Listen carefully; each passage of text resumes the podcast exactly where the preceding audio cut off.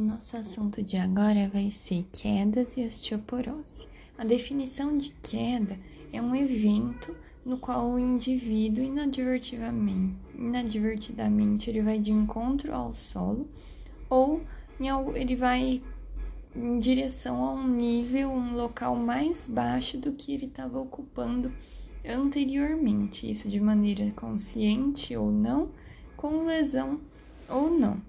Os indivíduos que já caíram, eles têm mais chance de cair. As quedas, elas vão ter como consequências para os idosos as fraturas, o próprio medo de cair, que é o chamado transtorno do ajustamento. O idoso ele passa a ele mesmo se limitar nas suas atividades porque ele tem medo de se acidentar. Ele também provoca o abandono de atividades, que é isso que eu falei, modificação de hábitos, imobilidade e mortalidade, sendo que consiste na quarta causa de óbito em idosos. Um terço dos idosos caíram no último ano. 10% dos casos são recorrentes, 10% ocasionam lesões severas, sendo que destes 40% vão continuar com uma queda da funcionalidade por dois meses ou mais depois do evento. 90% das fraturas de quadril elas ocorrem devido a quedas, e desse grupo, um terço dos pacientes vai a óbito e metade deles não volta a ser como que era antes, então tem um prejuízo muito grande. As chances de queda elas vão depender de diversos fatores. Eu vou ter uma uma chance aumentada em, no geral em mulheres viúvas com histórico prévio de fratura, de queda. Os, os fatores psicológicos, depressão, ansiedade aumentam o risco, é, com, comprometimento cognitivo. E aí eu consigo dividir então esses fatores em intrínsecos e extrínsecos. Os intrínsecos são aqueles próprios do indivíduo associados a doenças crônicas ou mudanças é, da própria senilidade, da própria senescência, né?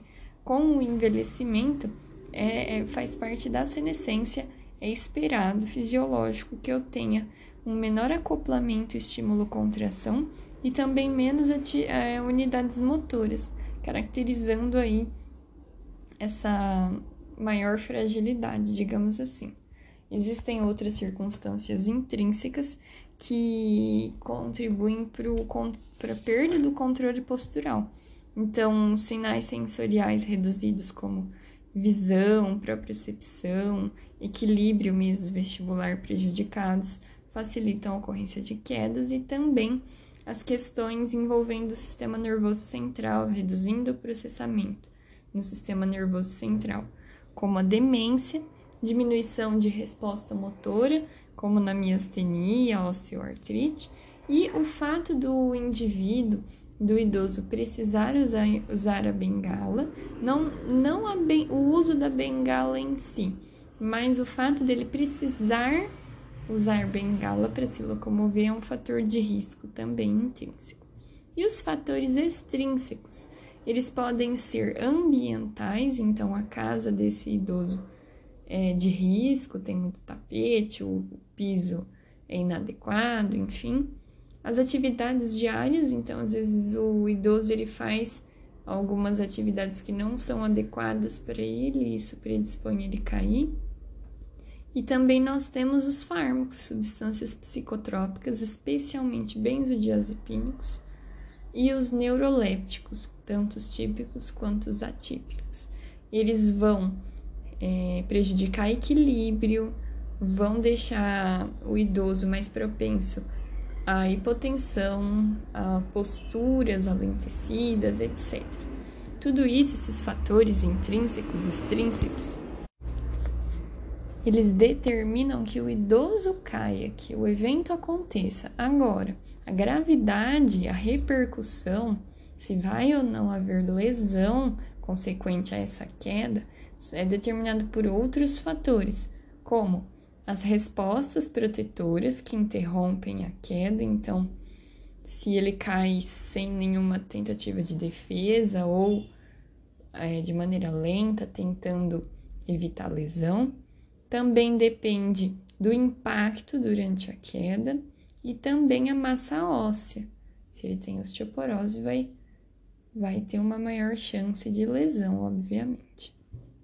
A gente tem que sempre investigar as circunstâncias relacionadas à queda para você poder avaliar qual foi o fator desencadeante e o tratamento, digamos assim, a abordagem vai envolver é, a, a correção dessas causas. Vamos falar agora da osteoporose. A osteoporose é um distúrbio esquelético crônico progressivo que tem origem multifatorial.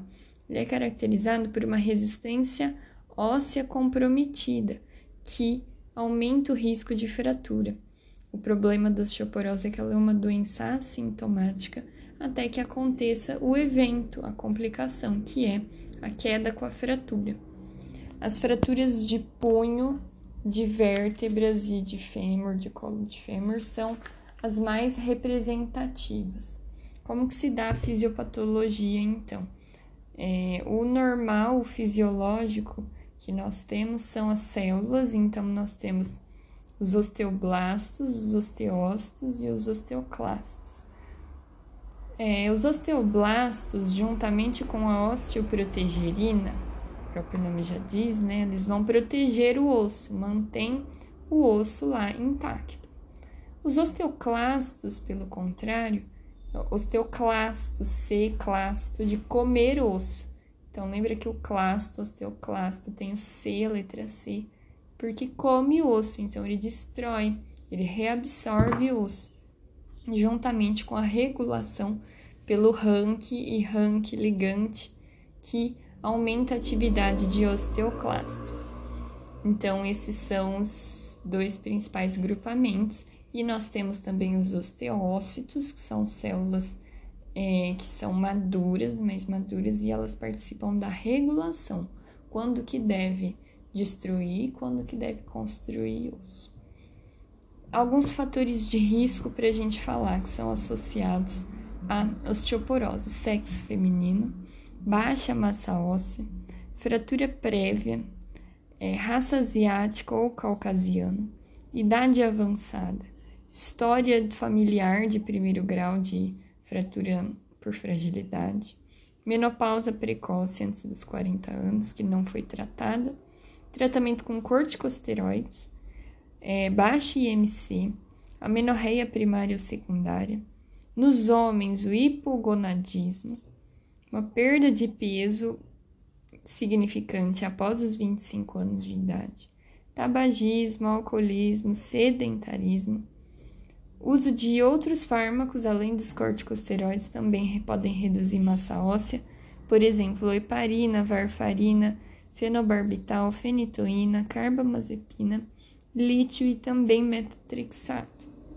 Imobilização prolongada, é uma dieta pobre em cálcio ao longo da vida e algumas doenças podem reduzir massa óssea também, do tipo hiperparatireoidismo. É, dando destaque aqui para a questão da menopausa, a, a osteoporose ela tem uma maior associação nas mulheres menopausadas, porque eu tenho a deficiência do estrogênio nessa fase da vida da mulher, e esse estrogênio que ajudaria a manter a massa óssea. Como eu tinha falado, geralmente a osteoporose ela é assintomática, mas aí ela se manifesta quando tem a complicação, que é a fratura de fragilidade. O que, que é a definição de uma fratura de fragilidade?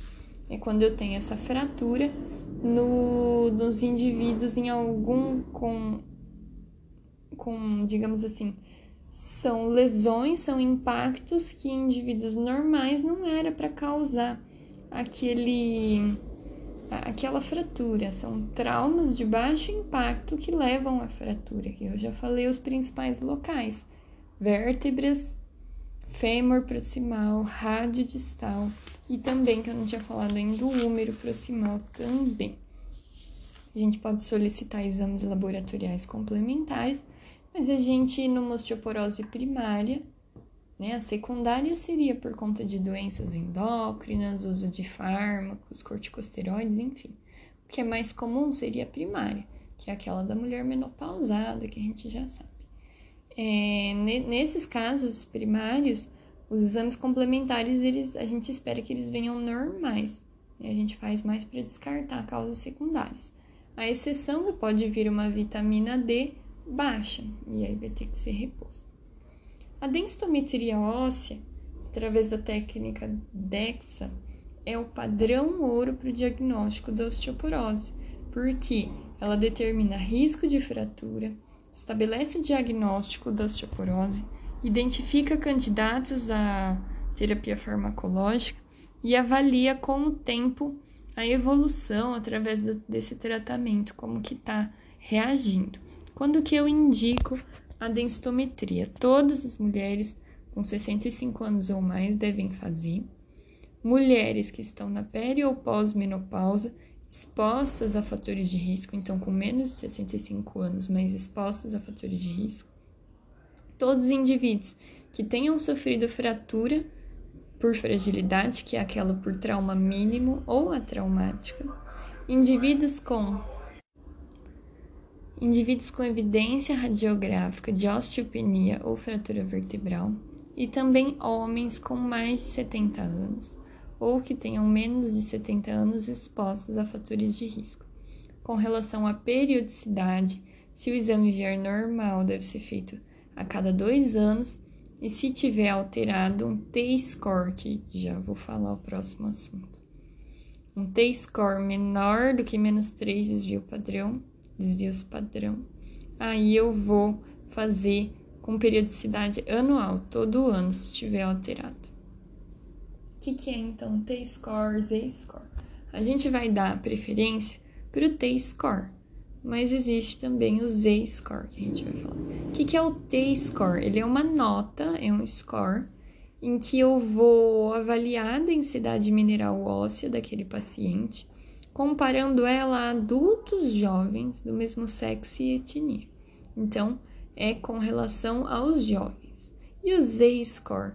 É, é um score também, é uma nota que eu dou para aquela densidade mineral óssea do paciente que eu estou avaliando, mas em comparação com indivíduos que sejam da mesma idade dele, sexo e etnia. Então, T-score comparo com jovens, Z-score, pacientes da mesma idade daquele meu paciente. E eu dou preferência para Vou dar preferência então para o T-score e aí eu divido da seguinte maneira: até menos um desvio padrão são indivíduos normais com massa densidade mineral óssea normal. Entre menos 1 e menos 2,5 eu tenho a osteopenia e igual ou menor do que 2,5 menos 2,5 desvio padrão eu tenho definição de osteoporose mesmo. Se tiver abaixo desses 2,5 negativo, desvio padrão, mais uma fratura por fragilidade, aí eu caracterizo a osteoporose grave ou estabelecida grave. Quais são os passos para a gente analisar a densitometria? Primeiro, conferir a idade e o peso do paciente, porque são os parâmetros do T-score. Se estiver errado, o T-score vai estar errado. Você tem que olhar as figuras para ver se você só encontra cálcio no osso. Se tiver cálcio voando assim na densitometria, tá errado, porque ela vai contabilizar mais massa óssea do que deveria. Por exemplo, uma calcificação na horta. Isso pode ser detectado, mas deve ser excluído, não pode ser considerado. E por fim, eu olho o T-score de colo de fêmur e da coluna lombar, L1 a L4, somando eles então.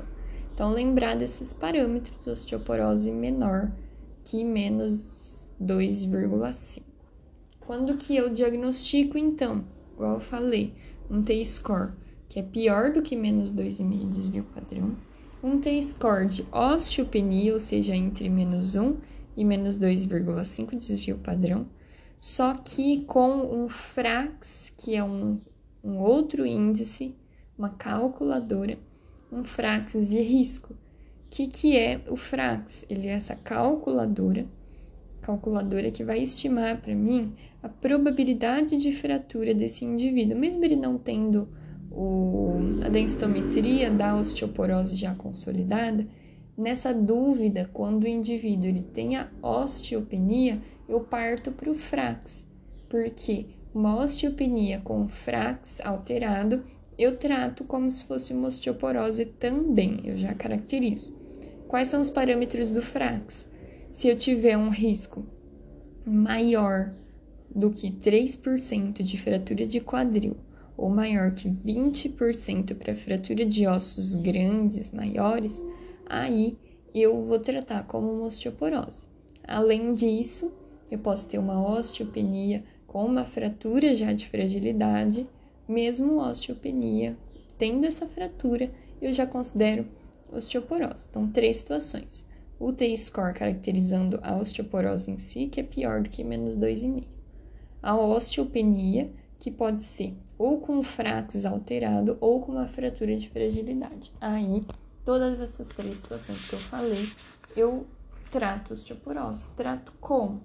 Existem as medidas preventivas, não farmacológicas, e existem as farmacológicas. Então, vamos falar primeiro das possibilidades e depois a gente resume os esquemas terapêuticos. As medidas preventivas não farmacológicas. Isso inclui o que a gente já sabe, todo mundo sabe: a nutrição adequada, bons hábitos de vida, exercício físico, importante a questão da carga, então tem que ser uma incluída na atividade física desse idoso, uma musculação leve é o, o melhor método de estimulação óssea no idoso. Além disso, evitar alcoolismo, tabagismo, controlar os fatores ambientais para evitar o risco de queda. Nós temos o cálcio, vitamina D, que podem ser empregados, e depois eu falo os esquemas no final. E os fármacos em si? O objetivo do tratamento farmacológico vai ser empregado naqueles indivíduos que eu tenho a osteoporose em si, daquelas três definições que eu falei eh, anteriormente, e eles vão ter como objetivo diminuir risco de fratura e aumentar ou preservar a massa óssea. Quem deverá ser tratado? Mulheres com osteoporose na pós-menopausa, mulheres com fraturas de fragilidade e osteopenia, com uma baixa densidade mineral óssea, mulheres com T-score de osteoporose sem fator de risco, mas ela tem o T-score menor que menos 2,5. Mulheres que tenham uma densidade limítrofe de menor do que menos 1,5, com fator de risco presente. E naquelas em que eu já tentei medidas não farmacológicas, mas ela, mesmo assim eu persisti com uma perda óssea, ou essa mulher no, ao longo do, do acompanhamento ela apresentou uma fratura traumática, então eu instituo o farmacológico.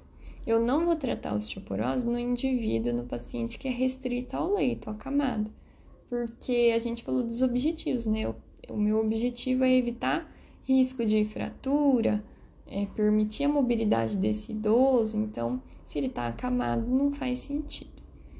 Nós temos dois grupos de fármacos, que são os antirreabsortivos e os formadores de osso. Os antirreabsortivos, o próprio nome já diz, eles impedem que o osso seja quebrado, que ele seja reabsorvido. Então, eles mantêm a massa óssea. O principal deles é o, a classe dos bifosfonatos, que depois a gente vai falar quais são. E os formadores de osso, o nome também é intuitivo eles melhoram a massa óssea, eles constroem osso. O principal deles é a teriparatida, só que ela não está disponível no SUS. Existe também um outro fármaco, que é o denosumab. Ele é misto, ele age tanto como antirreabsortivo e também como formador de osso. É, depois que eu implemento o uso das medicações, eu espero que marcadores é, laboratoriais de turnover ósseo, nós temos o CTX, que ele é um marcador, ele, ele fica positivo, ele fica alto quando eu tenho muito osso sendo quebrado. Esse marcador ele deve reduzir os seus valores em 3 a 6 meses de implementação das medicações. Vamos falar dos bifosfonados. Os bifosfonados, eles são a primeira escolha de tratamento, igual eu falei, eles são antirreabsortivos. Então, eles bloqueiam a adesão dos osteoclastos à superfície de reabsorção óssea, além de levar à apoptose desses osteoclastos. Quais são os principais bisfosfonatos? Nós temos alendronato, risendronato, ibandronato e o ácido zoledrônio. Uma, só um parêntese aqui com relação ao ácido zoledrônio. Ele se associa bastante a uma complicação a um efeito adverso que é a necrose de mandíbula, a osteonecrose de mandíbula. Isso é bastante importante, mórbido. O principal desses bisfosfonatos que eu falei é o próprio alendronato. Algumas especificidades da sua administração. Ele deve ser ingerido com um copo de água em jejum pelo menos 30 minutos antes do café da manhã. Ele pode ser tomado e ele não, você não pode deitar depois que tomar ele, você tem que permanecer em pé ou sentado, porque ele pode aumentar risco de úlcera esofágica. Além disso, quando eu tenho é, efeitos adversos a bifosfonatos, indivíduos submetidos à bariátrica, cirurgia bariátrica, vão ter efeitos adversos mais exacerbados, vão ter piores reações. Então, esses são os bifosfonatos. E a teriparatida? Teriparatida, igual eu falei, ele é um formador de osso. Ele constrói, ele age nos osteoblastos de maneira anabólica, incentivando essas células. A indicação deles é restrita, porque eles são caros. Eu indico naqueles indivíduos, naquelas mulheres com osteoporose grave, um T-score menor, pior do que menos 3, desvio padrão. Aquelas que são expostas ao uso crônico de glicocorticoides e que, principalmente aqueles indivíduos que já estavam fazendo uso de medicamento em um tempo hábil e que fizeram fratura de fragilidade, quebraram o osso tomando medicamento. Então aí eu vou partir para ter paratida. Então são naqueles indivíduos que não responderem, que não responderam ao uso de outros antirreabsortivos, dos antirreabsortivos, né? Então, aí eu emprego teriparatida. Qual que é o esquema geral de tratamento, então, que eu tinha falado? Vamos falar da osteopenia e da osteoporose. A osteopenia, eu vou suplementar cálcio. O ideal é que ele seja atingido, o nível diário de cálcio seja atingido através de comida, de refeição. Pelo menos cinco porções ao dia. Mas, se necessário, poderá ser suplementado via oral. Lembrar que omeprazol e BPs no geral, eles reduzem a absorção de cálcio. Já os diuréticos tiazídicos, ao contrário, eles vão aumentar cálcio porque eles retêm o cálcio da urina de volta para o sangue. Além do cálcio, você deve repor vitamina D se necessário. A deficiência de vitamina D é a partir de 12 miligramas por decilitro que eu defino essa deficiência. No SUS existe o calcitriol e as doses deverão ser de pelo menos 800 unidades por dia. Se por um acaso a vitamina D estiver realmente muito baixa, você pode iniciar por oito semanas, fazer um ataque semanal com 50 mil unidades de vitamina D. E aí, depois dessas oito semanas fazendo esse ataque semanal, você mantém com 800 unidades diárias aí até atingir níveis adequados. Então, osteopenia é isso, cálcio, vitamina D. E a osteoporose? A osteoporose eu implemento, além de cálcio e vitamina D, eu acrescento alendronato, bifosfonato. Existe um detalhe que é o holiday, que são as férias de bifosfonato. Para os pacientes que eles tenham um menor risco, ou seja, aqueles que têm um T-score acima de 3,5 desvio padrão negativo, né? Eles vão tomar bifosfonato por 5 anos, e aí depois desses 5 anos, eu vou dar férias para ele de um ano. Nos indivíduos baixo risco. Nos indivíduos que têm alto risco, que é um T-score pior do que menos 3,5, ou que tem um alto risco de fratura, eu não paro esse bifosfonado, eu nem avalio a possibilidade de tirar, porque eles são mais graves.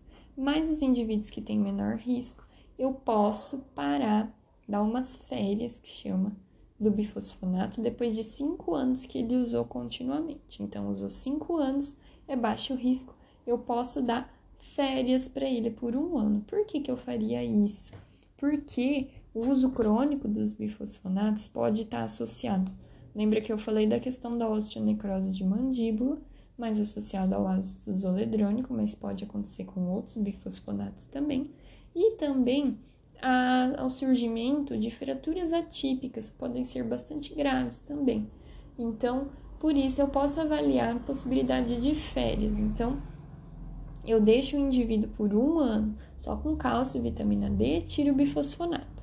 Após um ano, eu realizo, é, e assim, a, a, se possível, eu dou as férias desse bifosfonato e eu posso implementar uma teriparatida, por exemplo, se tiver condição financeira, porque não tem no SUS. Então, eu posso avaliar trocar medicação. Mas em contexto de SUS, em nível de SUS, avalia-se apenas retirar o bifosfonato, manter cálcio e vitamina D. Depois de um ano dessas férias, eu faço uma nova densitometria óssea.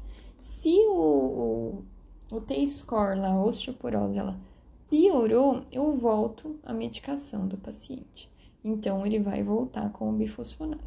Agora, se ele se manteve estável na densitometria, não piorou a osteoporose dele, eu posso parar mais um ano, posso dar mais um ano de férias de pausa de bifosfonato para esse paciente sem prejuízo.